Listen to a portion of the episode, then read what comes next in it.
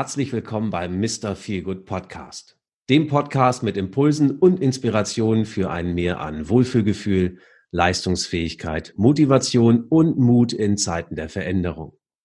Erlebe interessante Persönlichkeiten, deren eigene Geschichte und damit unterschiedlichste Blickwinkel, wie wir besser durch die heutige Zeit kommen. Heute zu Gast Dr. Oliver Rateitschak. Herzlich willkommen, lieber Oliver. Hallo Holger, danke, dass ich da sein darf. Ich finde es toll, dass du dabei bist. Und ähm, normalerweise ist es ja so, dass man am Anfang sagt, wie toll der Gesprächspartner ist, was er alles schon erreicht hat. Ich finde, das kannst du. ich warte drauf. Ich finde, das kannst du gleich selber machen. Ähm, ich finde es viel schöner. Ich finde es ja viel schöner, ähm, den Hörern zu erklären, wie haben wir uns eigentlich kennengelernt und warum habe ich dich in diesem Podcast eingeladen. Ähm, unsere allererste Begegnung, ich kann mich gut daran erinnern, oder da, da, kanntest du mich noch gar nicht großartig. Wir saßen im Flugzeug auf dem Weg von Düsseldorf nach Salzburg mhm. bei einer Veranstaltung der German Speakers Association. Und du hast so anderthalb Reihen hinter mir gesessen, hast dich mit einer Kollegin von uns unterhalten. Mhm. Ich merkte schon im Gespräch, da ist ein intelligenter Mensch, der da sitzt. Die Kollegin? Auch. Auch, da waren es zwei. Das waren sogar dann scheinbar zwei intelligente Menschen. Aber ja, insbesondere, weil die, die Kollegin kannte ich schon, von der wusste ich das eben schon. Da hat es mich nicht überrascht. Ähm, aber als ich dich dann gehört habe, da habe ich gedacht, ja, das ist ein intelligenter und vor allen Dingen sogar noch ein sympathischer Mensch, was ich ja in dieser Kombination sehr zu schätzen weiß. Und dieser Eindruck hat sich dann noch nicht geändert. Wir haben uns dann auf der quasi auf der Convention ähm, kennengelernt und ich dich auch sehr schätzen gelernt. Das ist jetzt mittlerweile, äh, was haben wir, fast zwei Jahre her. Doch, zwei ja, Jahre her. Ja, ja. Mhm. Ähm, so, und ich, ich war natürlich beeindruckt auf der einen Seite vom Doktortitel. Das macht immer noch großen Eindruck. Auf der anderen Seite ähm, hatte ich immer das Gefühl, okay, wenn du irgendwelche Fragen hast, die mit Technik zu tun haben, ähm, die mit Social Media und so weiter zu tun haben, frag einfach nur den Oliver und alles wird gut, weil der kennt sich aus. ich weiß aber auch, dass das nicht dein einziges Thema ist. Und ich weiß aber mittlerweile auch, dein Doktortitel hat überhaupt nichts mit dem zu tun, was du heute machst, sondern äh, kommst halt eigentlich aus einem ganz anderen Bereich. Das sehe ich anders. Ist das so? Da bin ja, ich sehr gespannt. Sehe ich definitiv anders. Also, weil, äh, na, wie, wie auch also ich meine, man lernt da ja eine ganze Menge in so einem Studium und äh, das wende ich schon noch an, allerdings nicht mit dem Hintergrund, was vorher mal drauf stand. Okay, also wir, verraten wir es ruhig schon mal zwischendurch. Du bist, äh, hast einen Doktortitel in Chemie, richtig? Ja, ganz verrückt eigentlich, genau. Ja. Ähm, aber da dann extrem viel mathematische Modellierungsrechnungen und äh, Optimierungsalgorithmen und so. Und das ist dann halt schon das, was ich oft benutze. Ähm, aber natürlich nicht mit chemischem Background, sondern mit dem Zusammenspiel von diversen Komponenten. Äh, das ist, sind Unternehmen funktionieren eigentlich ähnlich. Okay. Auch wenn das keiner so sieht, außer ich. Hm. Oh, das ist dann immer schwierig. Ich bin der einzige Normale unter den ganzen Verrückten. So klingt es gerade so ein bisschen. Nein, nein, gar nicht. Aber äh, mir hilft's, weißt du? Also mir hilft sozusagen, mich zurückzubesinnen. Äh, wie sind wir damals daran gegangen? Kann man das auch anwenden? Ja, und dann wende ich halt manche äh, Mechanismen so an. Das hat nichts mehr mit Chemie zu tun, aber trotzdem äh, ist es nicht weg. Also ich, ich finde nicht, dass ich das weggeschmissen habe, auch wenn manche das so gesehen haben, die gesagt haben, oh, äh, Unikarriere jetzt, uh, weg und so. Nee, nee, gar nicht. Also das wäre auch gar nicht so mein, das wäre gar nicht so meine Intention gewesen dabei. Aber ähm, du bist ja nicht quasi geboren als Mensch, der das macht, was du heute machst. Und wir haben noch gar nicht verraten, ja. was du machst, spannenderweise. ähm, wollen dazu aber kommen. Also heute kümmerst du dich ja im Wesentlichen um das Thema Kundenbeziehungen, dein, dein mhm. äh, Visual, wie man es, also diejenigen, die uns jetzt gerade sehen bei, bei YouTube, die können sehen, dass da ein Herz im Hintergrund hängt. Also du bist ja im Grunde genommen so, das, das Herz ist dir ein ganz wichtiges Thema in, in, zum mhm. Thema Kundenbeziehungen, aber auch bei, bei der internen Zusammenarbeit. Fangen wir doch mal einen Schritt davor an. Erzähl doch einfach mal, wie bist du zu dem gekommen, was du heute machst? Was ist so deine, deine Lebensgeschichte, die dahinter steckt? Mhm. Ja, das ist eigentlich äh, ganz verrückt. Wie gesagt, ich bin ja Chemiker und ähm, ich habe damals durch meinen Großvater, der, der war Bergmann, hat aber eine ganze Menge geforscht in seinem Keller und hat mich sozusagen an die Wissenschaft rangeführt, als ich ein ganz kleines Kind war. Und irgendwie habe ich gedacht, das ist cool, das willst du auch. Ähm, dann war relativ schnell klar für mich, Chemiker ist cool, das will ich machen. Und das habe ich zwar in der dritten Klasse beschlossen und dann habe ich mich ab da bis zum Abi nicht mehr von teilweise wirklich schlechten Chemielehrern abhalten lassen ab durch Studium, äh, hier mit meinen Eltern, äh, die finanzieren, ich beeile mich, also Regelstudienzeit dann da durch, dann ging es in die Doktorarbeit, zack, Promotion und nach dem zweiten Jahr Doktorarbeit sozusagen hat der Kollege, der neben mir saß, einen Arbeitsvertrag gekriegt von einem der großen BASF Bayer höchst, äh, ich weiß nicht mehr welcher das war. Mhm. Und da stand so ein Satz drin, äh, weil Sie promoviert sind, stehen Ihnen Grünpflanzen im Büro zu. Da habe ich gesagt, hör auf mich zu verarschen. Dann hat er mir das gezeigt, stand da echt drin. Der nächste Kollege kam ein paar Tage später und hatte einen äh, Arbeitsvertrag auch von einem der Großen, da stand drin, äh, beim Betreten des Treppenhauses der Handlauf zu verwenden. Mhm. Und das war der Moment, wo ich gesagt habe, schön, was ich da jetzt alles so gelernt habe, aber in die chemische Industrie gehöre ich scheinbar nicht. Also das finde ich suspekt. Wenn man so mit seinen Mitarbeitern umgeht, das ist schon irgendwie komisch. Ähm, alleine äh, ist zwar schön, dass ich dann sozusagen Grünpflanzen im Büro hätte, aber warum kriegen die anderen keinen, nur weil sie keinen Doktor haben? Das ist doch irgendwie ein Fördern von Hierarchien, das, glaube ich, keinem Unternehmen gut tut. Das war mir damals klar. Also, was hatte ich für ein Rüstzeug? Ich äh, konnte relativ klar strukturiert denken, würde ich sagen. Ich habe Projektmanagement gemacht, weil ich damals schon ein Verbundprojekt mit zwei Unis und einem Industriepartner geleitet habe. Ähm, und ich konnte ziemlich viel IT. Also habe ich mir umgeguckt, wo wollte ich hin? War der Sprung in die Unternehmensberatung nicht mehr so weit. Mir war klar, ich wollte nicht ein großes amerikanisches Beratungshaus, weil die philosophisch, ethisch manchmal ein bisschen passt nicht so zu mir. Deswegen habe ich länger gesucht und äh, habe dann eins gefunden. Ähm, das war damals Tieto Enator, der größte Zusammenschluss des größten finnischen mit dem größten schwedischen Unternehmensberatungshaus, IT-Beratungshaus. Ähm, war dann in Deutschland, in Frankfurt stationiert. Ähm, und da, da gab es dann eine wichtige Entscheidung, wie das immer so ist. In welches Bereich geht man in so einer Beratung? Was macht man? Es gab zwei Themen. Das eine wäre Großrechnertechnologie in Versicherungen gewesen. Äh, da bin ich dann relativ schnell weg.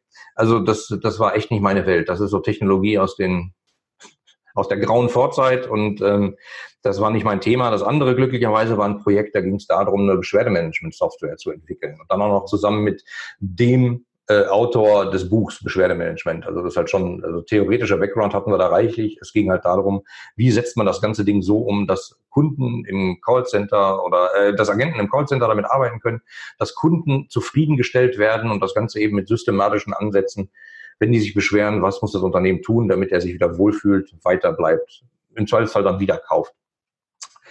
Ähm, ja, genau. Und äh, das war sozusagen mein, mein Weg, hin zum Beschwerdemanagement, also praktisch erster systematischer Umgang mit dem Kunden.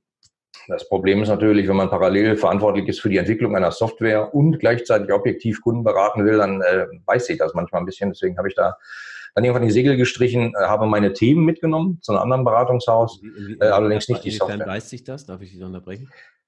Naja gut, äh, wir beraten jetzt ganz objektiv deine Kundenprozesse und eigentlich äh, müsste man da, da und da ansetzen. Aber zufälligerweise bin ich gerade auch verantwortlich für den Verkauf und die Entwicklung einer Software. Äh, deswegen fangen wir doch mal da an.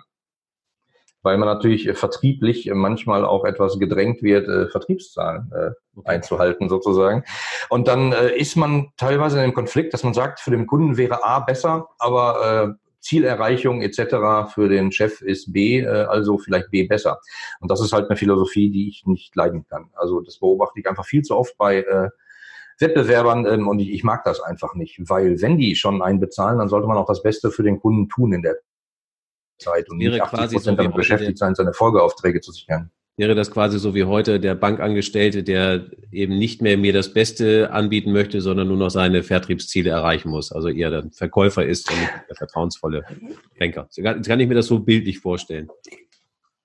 Ich arbeite ja auch für Banken, deswegen will ich da jetzt gar nicht so in die Tiefe gehen und ich würde auch nicht allen vorwerfen, nicht alle über einen Kamm scheren, dass die das so tun. Aber ja, sobald halt irgendwelche Vertriebsziele oben drauf kommen, wird's halt schwierig. Mhm. Weil dann, äh, ähm, im Laufe der letzten 20 Jahre habe ich zweimal jemanden kennengelernt, der ähm, Entscheidungen getroffen hat in Unternehmen, der gesagt hat, das ist das Richtige fürs Unternehmen, das machen wir jetzt so. In meinen Zielen steht was anderes. Das kostet mich jetzt, mich persönlich jetzt drei Monatsgehälter, aber wir machen das, was fürs Unternehmen wichtiger ist. Das habe ich zweimal in 20 Jahren erlebt. Also auch bei, auf Kundenseite. Und das ist halt extrem selten, aber eigentlich muss man das tun.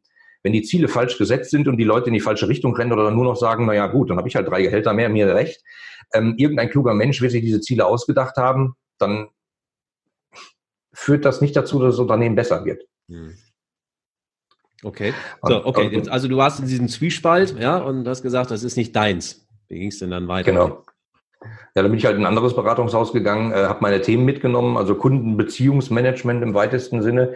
Wie baut, designt, modelliert man äh, Kundenprozesse so, dass Kunden sich eben dass erstmal Interessenten ankommen, dass sie sich wohlfühlen, dass sie zum Kunden werden, dass sie sich dann so wohlfühlen, dass sie lange Kunde bleiben und im Zweifelsfall eben einen großen Deckungsbeitrag machen. Mhm. Äh, und im Zweifelsfall bis hin, dass man den Prozess modelliert, wann will ich mich vom Kunden wieder trennen? Das machen die wenigsten Beratungshäuser äh, sich darüber Gedanken machen oder viele wenige Unternehmen, weil viel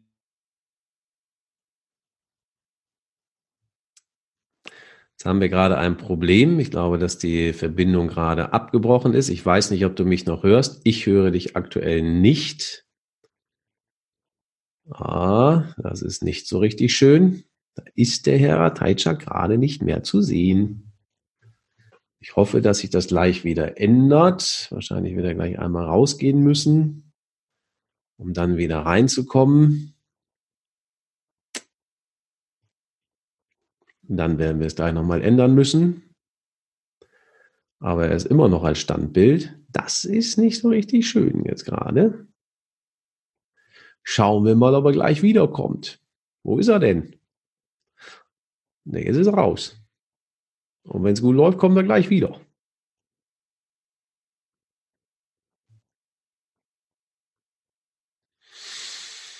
Hm, hm, hm. Ich bin wohl da.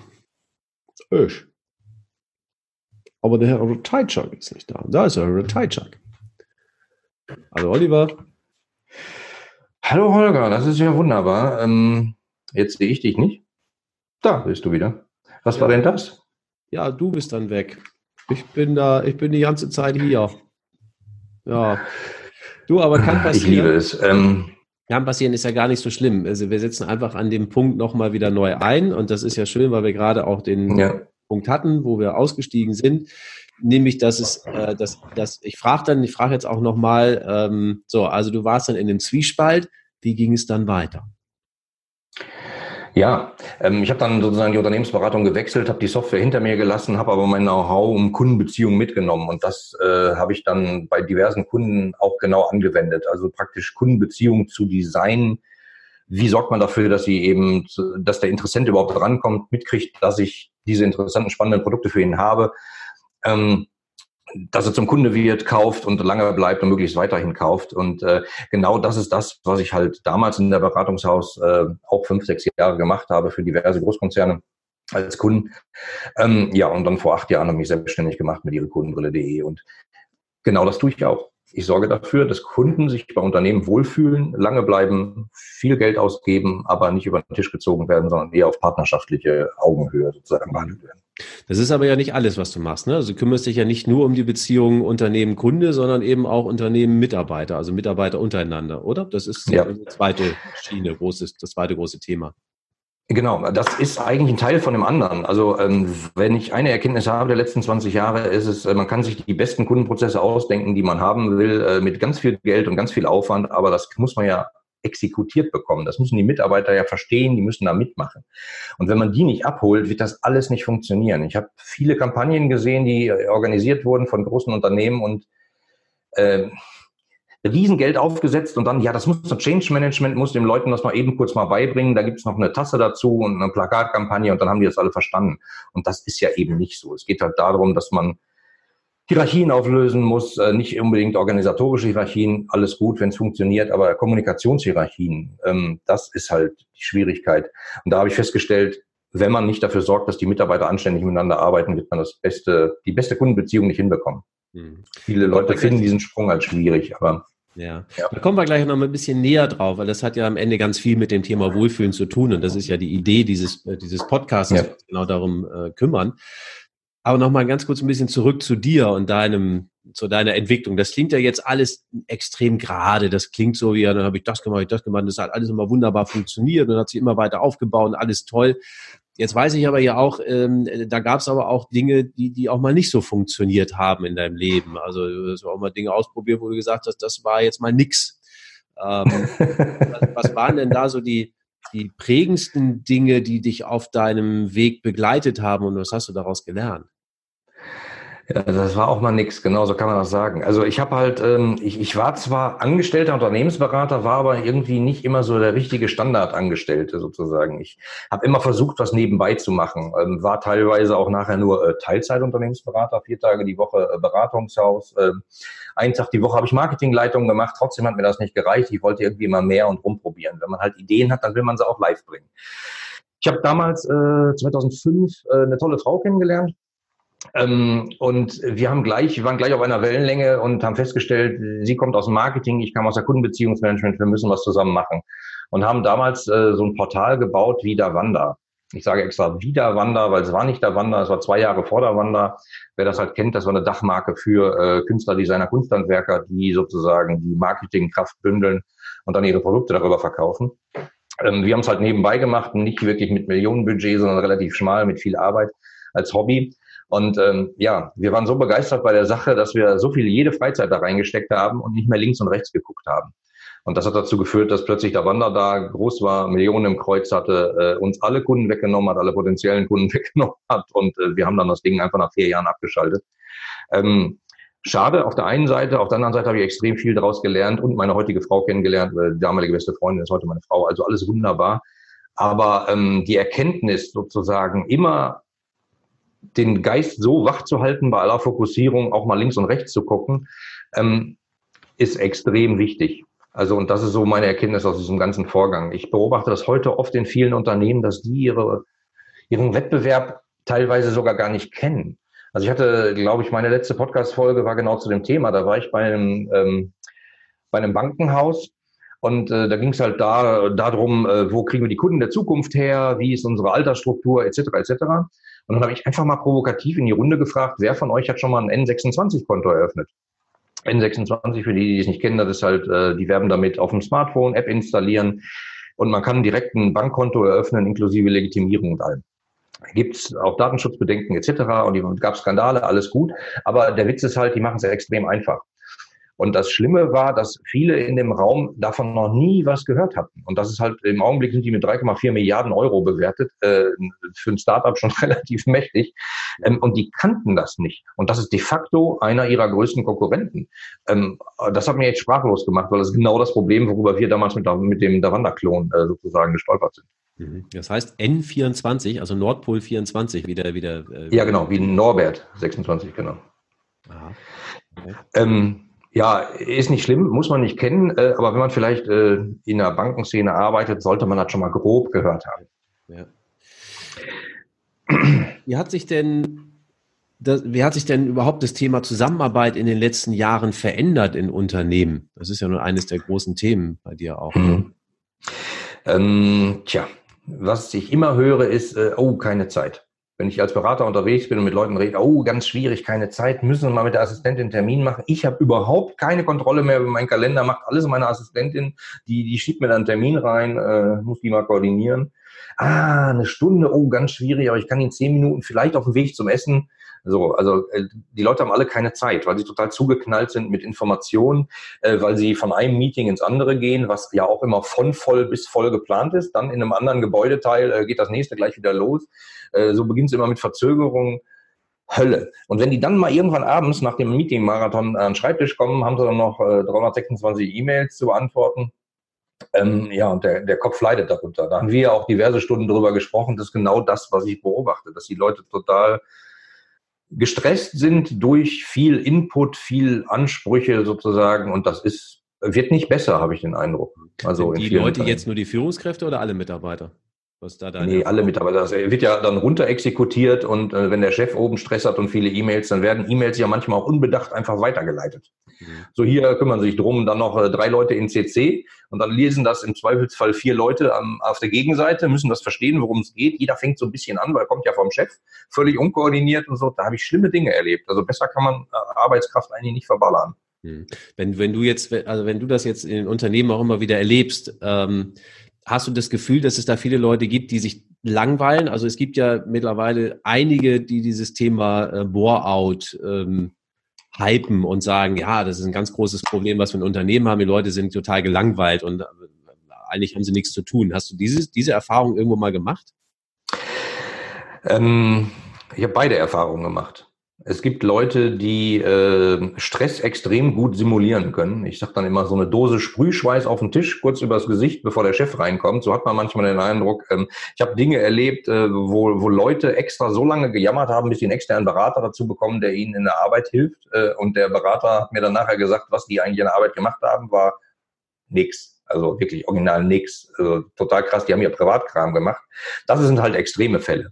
Aber es gibt tatsächlich auch Leute, und ich spreche das in meinen Vorträgen öfter mal an und frage so in die Runde, wie ist denn das hier? Es gibt ja auch sowas wie Unterforderungen, kennt ihr das? Und es gibt immer welche, die sagen, ja, so, man kriegt Aufgaben bis Freitag und dann ist Dienstag damit schon fertig und so. Und dann gibt es immer welche, die nicken verschmitzt. Ähm, was ich sehr erstaunlich finde. Weil eigentlich könnte man ja sagen, du Chef, ich bin jetzt schon fertig, gib doch mal was Neues oder ich bringe mich mal drei Tage nochmal sinnvoll ein. Da kann man sich dann im Zweifelsfall ja die Aufgaben raussuchen, die einem Spaß machen würden. Ja. Aber Spaß ist halt so ein Thema, was bei vielen Leuten irgendwie abhanden gekommen ist. Mhm. Also Spaß ist, äh, Schnaps ist Schnaps, äh, Arbeit ist Arbeit und Schnaps ist Schnaps. Also Spaß ist da draußen, Arbeit ist stressig und muss wehtun, habe ich so das Gefühl. Das ist leider häufig so, das stimmt. Ich bin übrigens überhaupt kein Freund von diesem Begriff des Bore-outs, ähm, weil ich der Überzeugung bin, wir haben das Thema der Überforderung, und das trifft aus meiner Sicht eben viel, viel, viel mehr Menschen, dieses Gefühl von ich kann nicht oder ich schaffe es nicht. Äh, das haben wir noch überhaupt nicht im Griff und es ist ein Thema, was immer mehr wird, dadurch, dass es ja immer schneller wird, dass sich die Zyklen immer mehr weiter verkürzen.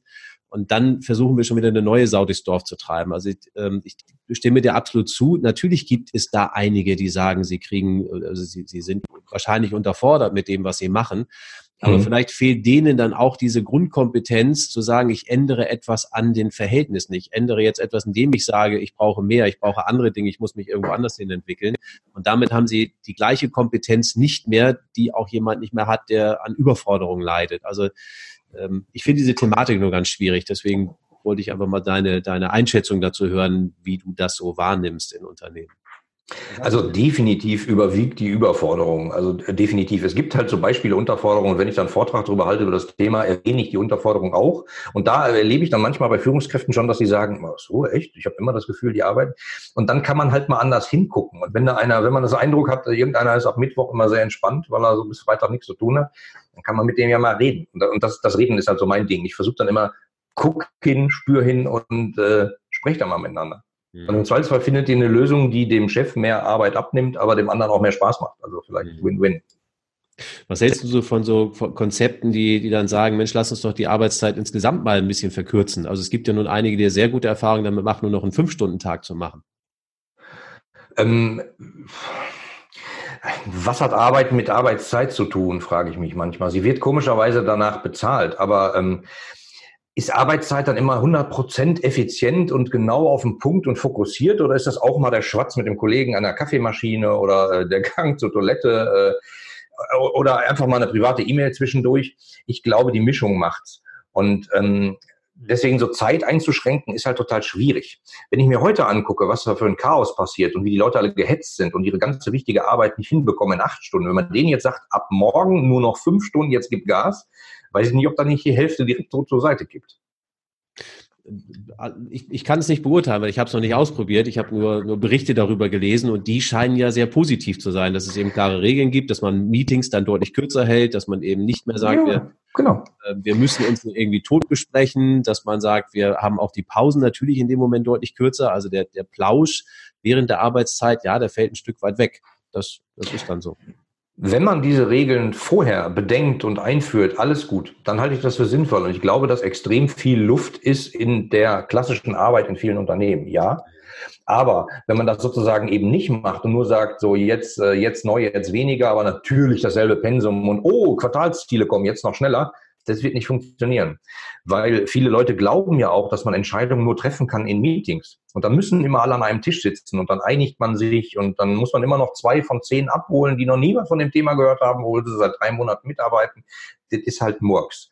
Also man kann ja im Zweifelsfall auch mal äh, Entscheidungen dezentral machen. Es gibt technische Systeme für, da haben wir uns ja schon mal ein paar Mal darüber unterhalten da kann, schreibt halt einer drei Punkte rein, der andere ergänzt, wenn er Zeit hat und sich gerade geistig dazu in der Lage fühlt, nochmal drei dazu, streicht einen weg und einer formuliert noch ein bisschen rum und alle drücken nachher gefällt mir. Zack, Abstimmung erledigt, Problem geklärt. Dafür müssen nicht irgendwie Leute reisen und an einem Tisch sitzen. Mhm. Und dann nimmt man halt extrem viel Luft raus.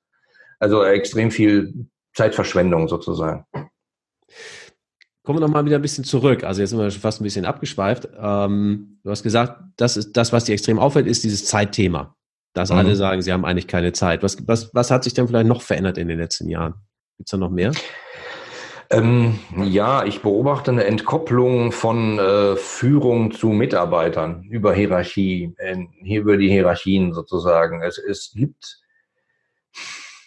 Also die Botschaften, die von oben gesendet werden, manchmal extrem wohlformulierend, ganz toll designte PowerPoint-Folien in Bereichsversammlungen, äh, Betriebsversammlungen etc., dass die Botschaft, die da oben gedacht war, unten auch wirklich ankommt, das beobachte ich extrem selten. Das hört sich böse an, wenn ich das sage, extrem selten. Äh, das heißt jetzt nicht, dass es nur ein Prozent ist, aber meine Erwartung wäre, dass das immer so ist. Wenn man sich mit zig Leuten tagelang darüber Gedanken macht, wie ist die Botschaft, die wir senden, äh, dann müsste die eigentlich schon immer ankommen. Tut sie aber nicht. Und das liegt halt daran, weil so Botschaften manchmal über die Hierarchie so runterdröppeln. Das ist so ein bisschen wie äh, wie beim stille Postprinzip. Äh, einer erzählt was, der nächste erzählt dann seiner Hierarchie darunter aber nicht alles, weil er will ja so ein bisschen steuern. Es geht ja auch seine Ziele. Und dann steuert halt jeder so ein bisschen und dass das unten ankommt, hat nichts mehr mit dem zu tun, was oben gesendet wurde. Und das finde ich extrem krass, weil wenn, äh, wenn nicht alle wissen, in welche Richtung man laufen soll, dann passiert halt ein Unglück. Und das ist genau das, was ich gerade sehe. Hm. Okay, haben wir Zeit, haben wir Kommunikation oder Information. Hm. Das noch ein drittes? Hm. Ähm, also für mich sind das so die beiden Killer, vielleicht noch Verantwortung. Also Verantwortung jedes Einzelnen dazu, sich mal zu fragen, was tue ich eigentlich dafür, dass der Kunde hier gerne kauft. Da gibt es dann so ein Gegenargument, ja, ich bin ja nur in der IT, da habe ich ja nichts mit zu tun mit dem Kunden. Kunde ist immer Vertrieb, aber nicht ich im Marketing. Ich mache ja nur die Flyer für den Vertrieb und so. Ähm, dieses, die, dieser Kundenblick von draußen auf dem Unternehmen, da sieht der Kunde praktisch das Unternehmen mit dem Logo drauf und äh, ob da einer was tut oder hier oder da hinten, das ist dem ja egal. Er will irgendwie, für ihn ist das das Unternehmen mit dem Logo. Und äh, diese Botschaft, die da gesendet werden, sind halt total uneinheitlich mhm. äh, oft. Und das liegt halt daran, weil keiner so richtig dafür zuständig ist für den Kunden. Oder alle so ein bisschen und damit dann auch wieder keiner. Also Zuständigkeit oder das eigene Gefühl, sich zu fragen, was tue ich, damit hier überhaupt das Geld ins Unternehmen reinkommt, äh, konkret, nicht nur irgendwie ich habe hier acht Telefonkonferenzen am Tag ähm, und das ist halt mein Job. Kann man eine Menge beeinflussen, aber manchmal geht's halt, ist halt ein bisschen schwieriger. Mhm. Also Verantwortung sozusagen. Was machen denn diese Dinge, die du gerade angesprochen hast, äh, in Bezug auf das Thema Wohlfühlen untereinander im Unternehmen, ähm, vielleicht auch in Bezug auf das Thema Motivation? Da passiert ja wahrscheinlich was. Ja, klar. Also Natürlich, weil, ähm, wie, soll ich sagen, ich habe Leute kennengelernt, die von der Uni kamen mit 26, äh, waren hochmotiviert, sind in ein Unternehmen gekommen und wurden dann halt relativ glatt geschliffen, hatten Ideen, hatten Verbesserungsvorschläge und da gab es halt immer sowas, haben wir schon, brauchen wir nicht, nee, ist Quatsch, lass mal, mach mal jetzt lieber so, mach mal so wie immer. Und äh, zwei Jahre später habe ich den dann nochmal wieder getroffen und der war total glatt geschliffen. Also der wartet jetzt gefühlt auf die Rente und das ist ja noch ein bisschen lange hin. Das tut mir total weh, weil äh, gerade das Reiben aneinander macht's ja im Zweifelsfall besser. Wenn einer feststellt, dass, dass der Weg nicht gut ist und unrund läuft und total ineffizient ist, dann muss man daran arbeiten. Auch wenn dann sieben Leute sagen, dann muss ich ja meine Arbeit verändern. Aber der Feind sitzt ja nicht in einer anderen Abteilung, sondern der Feind im Anführungsstrichen sitzt ja draußen. Also praktisch Startups, die jetzt manchen Branchen äh, plötzlich sowas ans Bein pinkeln und neue Produkte entwickeln. Und manche Unternehmen sitzen da und sagen, ach, kenne ich gar nicht. Also hier Beispiel N26. Ach, wer ist das denn? Interessant, habe ich ja noch nie gehört. Wie soll das denn gehen? Äh, hier mit dem Handy Telefon, äh, ein Konto eröffnen. Und das ist sehr verrückt. Also wenn man sich mal klar macht, wer nimmt euch die Kunden weg oder wer könnte sie wegnehmen, dann wird plötzlich klar, dass man gemeinsam das nur retten kann und nicht äh, wir als Abteilung sind aber safe, weil wir haben unsere Ziele erfüllt. Was die anderen machen, ist uns egal. Das ist Mist. Hm. Da bist du ja schon fast im, im Lösungsbereich unterwegs. Was, was, was sollen denn Unternehmen machen oder was sollten sie machen, damit es besser läuft? Ähm, also alleine mal die großen Zeitkiller, E-Mails und äh, Meetings sozusagen. Da kann man ja eine ganze Menge ansetzen. Also allein Meeting-Kultur. Ähm, Kultur ist ein hartes Wort und ein großes Wort dafür, verstehe ich. Aber das ist halt das, was viele Leute verstehen. Also wer macht ein Meeting? Wird man, wie wird man eingeladen? Steht da drin, Jour fix, äh, Thema XY jede Woche vom Herrn Müller? Oder steht da auch drin, wir wollen folgende Punkte besprechen, zwei bitte vorbereitet, hab dies bitte gelesen, wenn du reinkommst. Und nicht, äh, viele Leute kommen zusammen und dann äh, sagt irgendjemand so, holt uns doch nochmal ab und dann fangen die die ersten 20 Minuten an zu reden. Äh, mein Highlight war mal, da kam nach 15 Minuten oder 20 Minuten kam der Bereichsleiter in das Meeting und sagte, ach, ihr habt schon ohne mich angefangen. Also das ist halt so eine, so eine, so eine Arbeitskultur oder Meetingkultur, die ist wirklich schlimm und hochgradig ineffizient. Wenn man da mal ansetzt, könnte man, glaube ich, extrem viel Luft rauslassen und vielleicht können die Leute dann schon nach zwei Stunden eher nach Hause gehen. Vielleicht. Was mache ich Meeting. denn? Was mache ich denn? Äh, sorry, dass ich das unterbreche. Was mache ich denn, wenn ich jetzt, ich bin jetzt Mitarbeiter, ich bin nicht Führungsebene in irgendeiner mhm. Form. Mich stört das aber, dass wir so eine, so eine äh, Kultur haben, die so ist, wie du sie gerade ansprichst. Wie kann ich dann als, als normaler Mitarbeiter dann damit umgehen, damit es nicht heißt, ah, der Querulant äh, Rateitscher kommt wieder oder Kriege kommt wieder, ah, den kennen wir schon, der ja, hier doch immer rum. Immer schrecklich, schrecklich. Wie kann ich denn ähm, das angehen, wie ich es verändern möchte? Also viele Leute sagen ja immer so, äh, der Fisch stinkt vom Kopf. Und ich kann euch versprechen, ich habe überall dran gerochen, der riecht überall. Also daran liegt es nicht unbedingt. Wenn der Chef sozusagen verquere Vorstellungen hat und sagt, es muss immer so und egal ob Markt oder ob ihr euch damit wohlfühlt, es muss da lang. Ich als Mitarbeiter sehe aber, dass der andere Weg besser, effizienter, anders ist. Oder dass ich sage, hey, wäre es nicht schön, wenn wir in einem Meeting sind, alle vorbereitet sind und vielleicht nach zehn Minuten fertig, anstatt nach einer Stunde wie geplant. Dann äh, versuche ich das manchmal auch äh, etwas zu unterstützen. Also wenn von, von oben sozusagen kein Commitment da ist, können die Leute von unten eine ganze Menge bewegen. Die können das nämlich einfach mal machen. Und äh, wenn jemand eine bestimmte Meetingkultur hat, weil er selber Meetings einstellt, wird er merken, dass, äh, dass das was verändert. Das muss man ein bisschen Geduld haben und auch äh, tapfer sein. Mhm. Aber man wird ja im Zweifelsfall die Leute, die man zu seinen Meetings einlädt, auch anders behandeln und die werden vielleicht anders vorbereitet sein. Vielleicht, wenn sie dazu Zeit haben. Mhm. Und das führt dazu, dass sie sagen, guck mal, die Meetings immer beim Rateitschak, die sind aber schön. Sowas hätte ich auch gerne und das trägt sich halt weiter. Die Frage ist halt, wie schnell kann man das machen?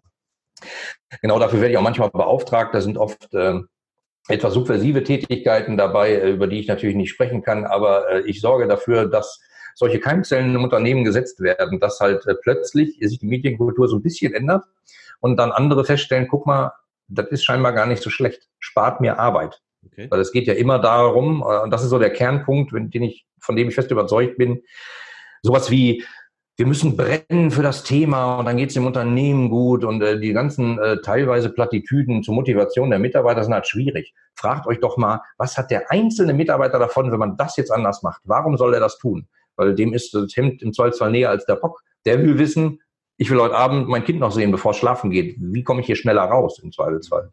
Und wenn ich da ansetze, dann kriegt man halt einen ganz anderen Motivationsfaktor. Okay, gut. Jetzt haben wir ein bisschen Meetingkultur. Ähm, was, was können Unternehmen noch tun? Also ist eine ganz wichtige, keine Frage. Ja, ja, ja, definitiv ein Riesenhebel. Äh, und äh, alleine, damit ist aber dann nicht getan. Viele machen dann übrigens so Meeting, äh, machen Plakate, hängen die dann so in die Meetingräume. Keiner liest die, keiner beachtet die. Trotzdem geht's halt weiter. Das ist so wie Gesetze machen, aber nicht kontrollieren, ob die eingehalten werden. Da muss man halt schon ein bisschen dranbleiben, auch wenn es hart ist. Das andere Thema sind ja E-Mails. Also ähm, wie funktionieren heutzutage E-Mails? Also oft ist es ja so ein Medium, ich will Verantwortung abgeben, deswegen setze ich ganz viele Leute in Kopie. Mhm. Und das, äh, dann wird irgendwie diskutiert über E-Mail, was ja das beknackteste Medium dafür überhaupt ist. Und äh, dann gibt es irgendwann eine Eskalation, dann wird der Chef noch einkopiert und ich denke immer, das arme Schwein, das hat, muss jetzt den ganzen Mailverkehr der letzten drei Wochen durchlesen, verstehen, nachvollziehen und dann eine Entscheidung treffen. Murks. Also ähm, ich würde zum Beispiel CC verbieten. Das haben wir bei manchen Kunden auch schon gemacht. Da gab es zum Beispiel CC-freien Mittwoch. Äh, CC am Mittwoch verboten. Hört sich total doof an. Alle sagen, was soll denn das? Es macht uns ja nur das Leben schwer. Da muss ich drei E-Mails schreiben anstatt eine. Und äh, irgendwann schreiben sie dann halt drei E-Mails und sagen, ah, eigentlich müsste ich noch die vierte, aber die lasse ich jetzt mal weg. Und beim nächsten Mal sagen sie, eigentlich müsste ich jetzt noch die dritte, die lasse ich aber mal weg, weil es Arbeit kostet. Und irgendwann stellen sie dann fest, dass Mittwoch eigentlich ganz schön ist, weil sie nicht mehr so viele E-Mails bekommen. Und dann äh, geht so ein erhellender Moment durchs Unternehmen, wo die sagen, hm, sollten wir vielleicht nochmal. Hatten wir auch schon mal, äh, da haben sie das dann auf zwei Tage ausgeweitet und irgendwann hatten sie es dann verstanden und haben gesagt, okay, wir tun jetzt mal so, als gäbe es CC nicht äh, für Sonderfälle geschenkt, kann man machen, aber macht es doch einfach. Also und versucht nicht die Verantwortung wegzukriegen, was natürlich viel mit Fehlerkultur zu tun hat. Also, wenn ich für jeden Fehler bestraft werde, sichere ich mich ab und dann setze ich jeden in CC, druck jede E-Mail aus, hefte die ab, damit ich nachher die nochmal habe. Also Argumente, die ich schon gehört habe, mit riesigen Ordnerregalen, äh, mit E-Mails, kann man sie nie ausdenken. Mhm. Ähm, ja, und Fehlerkultur ändert man ja nicht von heute auf morgen. Das sind halt viele, viele Ansätze. Und wenn jemand Angst hat um seinen Job, dann will er halt nichts falsch machen. Dann will er mal alles genau dokumentiert wissen und so. Und das ist halt, da fängt es halt an. Hm, wenn ich die Mitarbeiter mich nicht darum kümmere, äh, dann, dann wird das nichts bringen, weil im Zweifelsfall ist die Produktivität ja auch nicht so hoch, weil die Großteil ihrer Arbeit damit beschäftigt sind, sich selber zu sichern. Mhm. Und, und dabei müsste man eigentlich das Unternehmen gegen die Angreifer von draußen vielleicht sichern und nicht äh, gegen den, gegen die potenzielle, du hast das in der E-Mail nicht richtig formuliert, Problem. Mhm. Okay. Noch ein, noch ein Ding, wo du sagst, das sollten Unternehmen auch angehen? Ähm, Meetings hatten wir, E-Mails hatten wir. Fehlerkultur ist halt ein hartes Wort, ein großes Wort und ähm, ist schwierig zu ändern. Das kann man eher durch viele kleine Dinge oft machen und durch Vorleben. Also wenn der Chef sozusagen auch mal sagt, äh, da habe ich was verbockt, das war Mist, ich muss mich entschuldigen. Ähm, danke für eure Hinweise, ich habe es jetzt eingesehen, das ist ja in Ordnung. Aber oft ist das ja so, ähm, Fehler werden nicht richtig zugegeben. Und das führt dann dazu, dass er, wenn der, wenn der Chef hat's verbockt, alle wissen es, aber keiner gibt's richtig zu, weil dann kriegt er im Zollzoll noch seine Prämie. Ähm, dann führt das halt zu einer Kultur, dass da drunter die Ebene dann auch irgendwie anfängt, Fehler zu verschweigen oder sie halt gar nicht offen sagt. Und das ist halt äh, schwierig. Es gibt ein so ein Konzept, ähm, das sind die Fuck-Up-Nights, ich weiß nicht, wo du das kennst, komme aus Mexiko, ähm, ja. wo halt Leute auf die Bühne gehen und davon erzählen, wie sie gescheitert sind. Also ich habe diese Geschichte mit diesem äh, Davanda ähm, Vorgänger. Den habe ich schon zweimal bei so einer Fuck-Up-Night erzählt. Man hat da irgendwie äh, acht Minuten Zeit, ähm, auf zehn Folien diese Geschichte zu erzählen. Und das ist ein extrem mächtiges Tool. Wenn man in einem Unternehmen sowas etablieren kann, äh, dass im Zweifelsfall auch mal Manager sich vorne hinstellen und sagen, guck mal, das habe ich, hab ich versenkt. Also es muss ja nicht sein, äh, diese Entscheidung habe ich getroffen, deswegen äh, wurde leider 100 Leute gefeuert, äh, blöd das ist eine blöde Botschaft. Aber vielleicht äh, in meinem vorherigen Leben habe ich was vergleicht. Guck mal, das ist echt blöd. Wir können mal offen darüber reden. Ich bin auch nur ein Mensch. Mhm. Das ist halt eine Botschaft, die, glaube ich, recht wichtig ist. Okay. Es gibt ja in Unternehmen häufig auch den Fall, dass man sagt, du, wir hier bei uns in der Abteilung, das ist alles gut. Und wir, also untereinander, wir, wir kommen schon gut klar. Aber mhm. es sind ja immer die anderen, die, äh, die keine gute Arbeit leisten. Also das ist ja häufig, also so Klischeebild ist ja am ehesten, wenn man sagt, da ist Marketing und da ist Vertrieb als Beispiel. Und beide verstehen sich ja eigentlich nicht, obwohl beide am Ende ja das gleiche Ziel haben, nämlich dass dem Unternehmen gut geht, dass man gute Zahlen schreibt. Ähm, ja. Nicht? nicht? Das ist leider selten das Ziel. Das Ziel ist oft im Marketing, besorge mir viele Interessenten mit deinen Marketingaktivitäten und Vertrieb, mache aus diesen Interessenten möglichst viele Käufer. Und äh, das ist ein ganz anderer Ansatz, weil viele Interessenten kann ich da draußen billigst einkaufen im Netz. Da gibt es diverse Manipulationsmöglichkeiten. Also Webseitenbesucher, äh, da schalte ich ein, da sie da. Ist, sind die toll? Werden die jemals was kaufen? Nein, die sind, haben sie dann nämlich verirrt. Aber auf dem Zähler geht er hoch und ich kriege meine Prämie das Ziel, was du gesagt hast, wäre eigentlich genau richtig. Also dass man sagt, wir zahlen alle auf den Gesamtunternehmen ein. Und das beobachte ich leider nicht so, sondern es ist halt silomäßig betrachtet. Ne? Du sorgst dafür, dass Interessenten kommen, du nimmst die Qualität, die da irgendwie kommt vom Marketing und bearbeitest die weiter. Und das ist halt eben nicht zusammen. Wie kriege ich das und, denn jetzt dann im Idealfall hin, dass sich diese, diese Silos, wie du sie ja auch bezeichnest, äh, dass sie, dass sie sich annähern, dass sie vielleicht auch da ein mehr an Harmonie erreichen und was dann ja vielleicht auch wieder dazu führt, dass man sagt, ja, untereinander, jetzt ist schöner, jetzt macht mehr Spaß. Genau. Ähm, indem man sich sozusagen mal fragt, was nervt dich am Tag? Also was, was kostet dich total viel Energie? Also ich mache das halt bei Aufträgen, ähm, wo ich halt rumstocher und mit Leuten viele, ich sag mal immer viele Kaffee trinke und äh, eins zu eins mit denen spreche und rauskriege, was kostet dich viel Zeit und was nervt dich? Und da kommt dann sowas raus wie, ja, ich muss immer diese Vorgänge bearbeiten und immer aus der Abteilung kommen die da und die sind nicht richtig ausgefüllt, da fehlen die Daten. Da. Wenn die das mal ausfüllen würden, das wäre mal gut. Sage ich dann immer so, ja, hast du denen das mal gesagt? Nee, das wissen die ja. Nee, das wissen die nämlich nicht.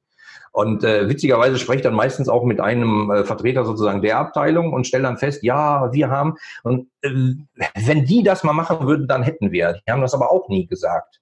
Geschweige denn, dass die die kennen. Also mein Highlight war mal so eine Frau, die hat immer Vorgänge bearbeitet am Bildschirm, das war glaube ich ein SAP-System, hat dann so den Vorgang am Ende, hm, hat mir das gezeigt, das abgespeichert und dann sagte sie, jetzt ist der Vorgang weg. Und dann habe ich gesagt, ich bin sicher, er ist nicht weg. Wo ist er denn? Die hatte keine Ahnung, was ihre Arbeit sozusagen, wo die landet, wer damit weiterarbeitet. Also ich habe es dann rausgefunden, der saß eben zwei Etagen da drüber im selben Gebäude, aber die kannten sich halt nicht. Und der hat dann natürlich immer gesagt, Mann, ich kriege hier immer diese Dinger rein und da fehlt immer die Hälfte der Angaben, macht mir Stress. Die kannten sich aber nicht. Die habe ich dann nachher äh, mal zusammengebracht und den Kaffee ausgegeben und äh, plötzlich waren beide zufrieden.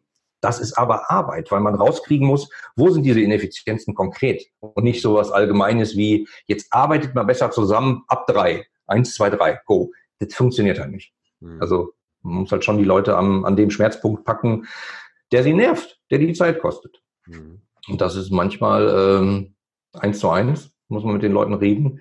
Und ich versuche dann halt so Mikrozielgruppen zu finden. Also, äh, keine Ahnung, zum Beispiel Bereichsassistenten äh, von allen Bereichen zusammen. Die haben meistens sehr ähnliche Probleme. Und wenn man da ansetzt, hat man halt plötzlich schon Multiplikatoren im Unternehmen, die ein bisschen zufriedener sind, ein bisschen mehr Zeit mit ihr haben. Mhm. Und dann geht's halt weiter. Nur das muss man halt machen. Mhm. Also da höre ich so raus, dass du sagst, auf der einen Seite sollte man ähm, ein Verständnis untereinander, glaube ich, deutlich aufbauen. Also das waren ja so die Ideen zu sagen, äh, ich verstehe mal das, was der andere macht, das aber auch so durch diese Fuck-Up-Night-Geschichten, wenn man mhm. untereinander mhm. mal erzählen würde, was nicht funktioniert, ich glaube, es macht einen menschlicher, macht einen nahbarer. Also so mhm. das Nahbare, glaube ich, fehlt da vielleicht auch ganz häufig. Ähm, und du sagst, lass uns mal gucken, wo wir, wo wir Störquellen ausschalten können, die uns einfach Zeit kosten, die völlig unsinnig sind, die wir hier vergeuden, also was in der Meetingkultur genau. oder im E-Mail-Verkehr und so weiter. Ähm, das, das, sind ja schon mal ganz konkrete Tipps, die auch sehr anfassbar sind. Ich frage ja. jetzt noch mal so ein paar Fragen, ähm, die, äh, die auch wieder mit deiner Person zu tun haben. Und die erste ist im Grunde genommen, hat direkt was mit dem Thema Zeit zu tun. Wenn heute dein letzter Tag wäre, dann. was würde ich dann machen? Meine dann würde ich, glaube ich, mit. Meine Tochter hat übrigens gesagt in einem Podcast, den wir geführt haben, da würde ich dieses Interview jetzt nicht mehr mit dir führen. Nein, ich glaube, ich würde äh, das Interview schon noch mit dir zu Ende machen und ich würde mich freundlich von dir verabschieden. Dann würde ich, glaube mit meiner Frau äh, mich draußen auf die Terrasse setzen äh, mit unseren Katzen und noch ein bisschen den Wald angucken. Okay, was war das? Oder sind die drei Dinge, für die du am dankbarsten bist in deinem Leben? Dass ich, glaube ich, die richtigen Menschen getroffen habe. Ja, das würde ich sagen. Ähm, dass ich mich relativ frei entfalten kann, weil ich halt damals die Entscheidung getroffen habe, ich mache mich selbstständig, dass ich selber entscheiden kann, äh, was ich tue, wie ich meinen Tag mache, mit wem ich arbeite, mit wem ich nicht arbeite. Das ist, äh, glaube ich, ziemlich wichtig. Hm. Immer so diese üblichen Dreiklang, den man dann sich ausdenken muss. hm. Ich würde es bei den beiden belassen, glaube ich. Das sind die Menschen und die Freiheit äh, zu entscheiden, was ich, was ich tue. Mhm. Was ist das schönste Kompliment, das dir jemals jemand gemacht hat? Außer meine jetzt, die ich dir vorhin im Eingang des Gesprächs gemacht habe. ähm, es ist schwierig. Es gibt ja persönliche äh, Komplimente, keine Ahnung, du bist netter du bist umgänglich etc. Aber es gibt auch Leute, die plötzlich die Arbeit wertschätzen, die man lange gemacht hat, ohne Wertschätzung zurückzubekommen. Und dann passieren so Dinge, ähm, dass jemand sagt zu einem, du bist übrigens ein toller Typ und das, was du tust, ist ganz erstaunlich. Also das ist wirklich äh, krass und ich halte dich für sehr intelligent. Und wenn man weiß, was das für Menschen sind, die das gesagt haben, oder was das für ein Mensch ist, also wo ich auch sage, Chapeau, dass der mit mir redet, ist ganz erstaunlich. Und wenn der dann plötzlich sagt, ich rede mit dir, weil du, was du tust, und ich verfolge das seit Jahren, ist hochintelligent. Respekt. Da muss ich wirklich sagen, toll. Schön. Wenn du dir ein Land aussuchen könntest, in dem du leben möchtest, welches wäre das und warum? Deutschland, weil das mein Heimatland ist und ich fühle mich da wohl. Punkt. Sehr schön. Aber ab und zu, ich weiß ja, ihr seid auch ähm, häufig unterwegs, auch zu magischen äh, Zirkeln und was, wo ihr überall so hinfahrt. Ihr reist ja sehr gerne. Was darf denn in deinem Urlaubskoffer nie fehlen? Och, Kreditkarte Go, also das ist, da bin ich nicht so anspruchsvoll. Äh, Handy natürlich, aber das fehlt ja, das ist ja praktisch an meiner Hand schon festgewachsen. Das also. glaube ich auch. Wie oft guckst du so am Tag auf dein Handy übrigens? Äh, du hast mir mal Zahlen gesagt, ich, ich will hoffen, dass ich sie überbieten kann. Sie Nein. Ja, selbstverständlich. Also ich glaube, das ist nicht normal, ähm, wie das halt so ist. Ne? Also ich bin da, glaube ich, auch ein Opfer der Technik. Mhm. Also ähm, es, ist, es ist so, eine Studie sagt, wir haben äh, ein Heavy-User berührt sein Display über zwei Millionen Mal im Jahr. Das ist irre. Das hört sich schon verrückt an. Also rechne mal besser auf den Tag aus, dann ist nicht mehr so schlimm. Ähm, das ist schon sehr verrückt. Ja, ich glaube, da, ich glaube, da sind viele von uns gar nicht weit davon weg. Wir kriegen es nur nicht so mit. Also der Durchschnittsuser guckt ca. 80 Mal am Tag auf sein Handy. Da sind jetzt nicht die Bewegungen gemeint, ja, sondern er guckt einfach ca. 80 Mal drauf. Der durchschnittliche User, kein Heavy-User. Pro Stunde, meinen Sie? Bitte? Pro Stunde meinst du jetzt? So, das sind dann die, äh, wir werden, wir, wir merken, in welche Richtung es bei dir geht. Ähm, wenn, du, wenn du für einen Tag die Rollen tauschen könntest mit jemandem, egal ob lebendig oder tot, also natürlich der, der tot ist im lebendigen Zustand, äh, mit wem wäre das? Äh, nur mal, um so reinzuschnuppern in die Rolle und äh, daraus zu lernen und sich dann schnell wieder zurückzuziehen? Du darfst einen Tag, wie lange du dann möchtest. Ja. Ich, ich, glaube, ich, ich glaube, dann würde ich mal in die Rolle von Frau Merkel schlüpfen. Was interessiert dich daran? Ähm, Ich glaube, dass sie einen ziemlichen Zwiespalt hat. Die hat ähm, einen naturwissenschaftlichen Hintergrund und ich glaube, dass was da in der Politik abgeht, ist äh, alles andere als logisch und so. Und ich glaube, der Zwiespalt, in dem sie da steckt, der ist nicht zu unterschätzen. Ähm, ich bin kein politischer Mensch, aber das ist, äh, glaube ich, da würde ich gerne mal reinspüren für einen Tag. Und dann, aber nur mit der wirklichen Garantie, dass ich dann da wieder rauskomme. Also. du möchtest nicht für immer Frau Merkel sein. Merkt das schon. Hört sich total doof an. Nee, aber ähm, ich glaube, da würde ich gerne mal reinspüren, weil ich glaube, da passiert viel hinter den Kulissen, von denen wir keine Ahnung haben. Und das wüsste ich gerne mal, zumindest mal für einen Tag. Okay. Jetzt bist du ja Naturwissenschaftler, wenn du völlig unabhängig davon, wenn du zu einer Sache die absolute Wahrheit erfahren könntest, welche Frage würdest du stellen? Oh mein Gott, das wird jetzt ein langes äh, Gespräch noch, ähm, weil ich bin ja von Haus aus Naturwissenschaftler. Deswegen die absolute Wahrheit. Ähm, hm. Hast du mich jemals das Wort nie sagen hören oder immer? Höchstens im flapsigen Zustand. Wenn ich als Berater unterwegs bin, gibt's das nicht. Also äh, als Naturwissenschaftler sagt man halt nicht immer, sondern in allen Fällen, die ich untersucht habe, ist das so. Das heißt aber nicht immer, weil ich weiß nicht für die Zukunft, ich weiß nicht für die Vergangenheit, sondern ich weiß nur für die Fälle, die ich untersucht habe. Und deswegen die absolute Wahrheit glaube ich halt nicht. Ich glaube, das ganze Ding da draußen ist äh, ziemlich dynamisch.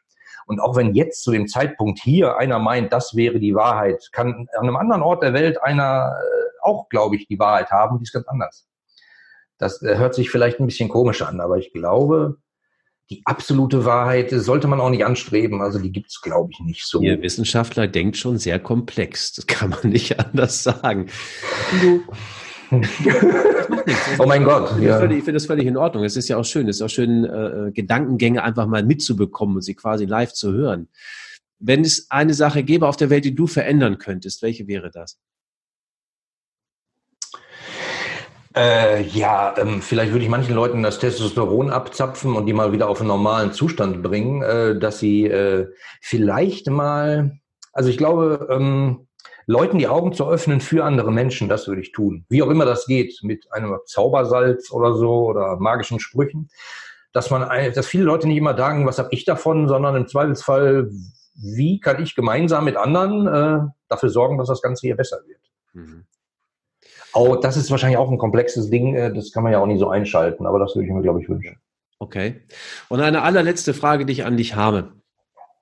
Ähm, okay. Warum dürfen wir die Zukunft sehr positiv sehen? Was darf uns Mut machen für die Zukunft? Der Mensch ist ein extrem anpassungsfähiges Wesen, sage ich mal. Ähm, wenn man sich so anschaut, äh, worauf wir reagieren und, und worauf im Zweifelsfall Lebensformen da draußen reagieren. Also es gibt ja irgendwie Tiere, die äh, atomare Strahlung und so, die überlegen jeden Scheiß. Ähm, Würde ich mir nicht so die Gedanken darum machen, äh, dass wir mit der Zukunft nicht zurechtkommen. Das, was die Zukunft bringt, wissen wir nicht. Aber das wussten wir nie. Und man kann sich, glaube ich, ein bisschen darauf verlassen, dass man das schon irgendwie hinkriegen wird weise Sätze, die du mir da entlockst. Und wer das, ja, ja, und wer das nicht direkt hinbekommt, genau dafür gibt es ja dann zum Beispiel meine Person, die den Menschen zeigt, wie wir es denn hinbekommen.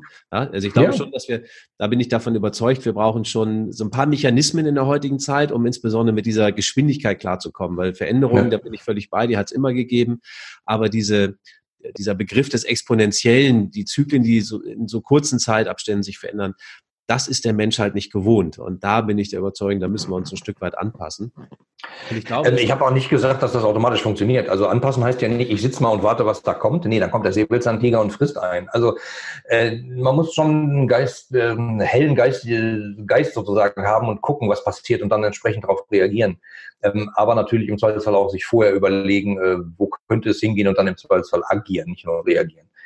Das ist ja genau ja. das, was du auch machst. Das ist ja genau das, was du in Firmen dann machst, wenn du, wenn du äh, dort analysierst, wie sind denn hier jetzt gerade so unsere, unsere Abläufe, die wir haben, wie kommunizieren wir, wie gehen wir mit dem Thema Zeit um. Ähm, ja. Das sind ja Dinge, um sich dann auch anzupassen. Also du gibst ja da auch sehr viel an Unterstützung. Wenn wir es dann noch schaffen, vielleicht uns mal ein bisschen mehr zuzuhören, auf die Bedürfnisse der anderen einzugehen, ich glaube, dann sind wir da schon einen großen Schritt weiter. Aber es ist sicherlich Klar, auch ein dickes Brett, was da zu bohren ist. Ich denke mal, das ist deine, deine Erfahrung, die du tagtäglich in deinem Wirken dann auch irgendwo machst. Ja, definitiv. Also ähm, ich beobachte oft aber auch so eine Haltung, dass man sagt, boah, unsere Zusammenarbeit hier mit der Abteilung ist so schlecht, da müsste mal einer was tun. Da müsste mal die Personalabteilung, da müsste mal der Chef und so. Ähm, ich habe mir da lange Gedanken drum gemacht und habe halt überlegt, äh, was kann ich tun? Und ich habe so einen Online-Kurs gebaut, da ist zufrieden zusammenarbeiten, weil das ist sozusagen was, wo jemand sagt, da müsste einer mal, sag ich, komm, mach den Kurs und mach mal selber. Da sind so ganz viele Tipps drin, jeden Tag zwei, drei Minuten, nichts Langes, aber die kannst du selber umsetzen und ich bin fest davon überzeugt, wenn du es tust, wird das besser. Wirst du dich wohler fühlen, wird dein Arbeitsklima besser. Mhm. Ähm, und, und das ist kein großes Hexenwerk. Also da muss man jetzt nicht einen Busberater für drei Monate haben, sondern da kann jeder selber an seine eigene Nase fassen und mal machen. Ich glaube, wir können immer nur mit uns selber anfangen. Das ist, äh, das hat ganz intelligent Michael Jackson in seinem Song Man in the Mirror ganz gut ausgedrückt, indem er eben sagt, I'm starting with the Man in the Mirror. Das ist die einzige Person, mit der ich anfangen kann. Ich glaube auch, da bin ich völlig bei dir. Diesen Kurs äh, findet man sicherlich auf ihre Kundenbrille, ihre-kundenbrille.de, richtig? Oder wo würde ich, daran Genau, oder einfach nach äh, zufrieden-zusammenarbeiten.de, da findet man ihn auch. Okay, das ist doch super. Ich finde, das ist ein ganz schönes Schlusswort, dass man sagt, man kann jetzt auch ins Handeln kommen, man kann da selber etwas tun. Ähm, lieber Oliver, ich kann mich nur ganz, ganz herzlich bei dir für deine Zeit bedanken, für deinen Input bedanken. Ich glaube, es ist ein ganz wichtiges Thema, dort in Unternehmen auch ganz viel zu machen, weil Unternehmen haben meiner Meinung nach auch eine Verantwortlichkeit dafür, für ihre Menschen, für ihre Mitarbeiter. Und äh, es klingt so, als wäre da noch eine ganze Menge zu tun. Deswegen ganz, ganz vielen Dank für deinen Input. Auf der anderen Seite ganz, ganz vielen Dank natürlich auch an alle Zuhörer oder Zuschauer, die uns jetzt gerade gelauscht haben. Ich freue mich auf den nächsten Podcast und sage in diesem Sinne bis ganz bald. Tschüss zusammen.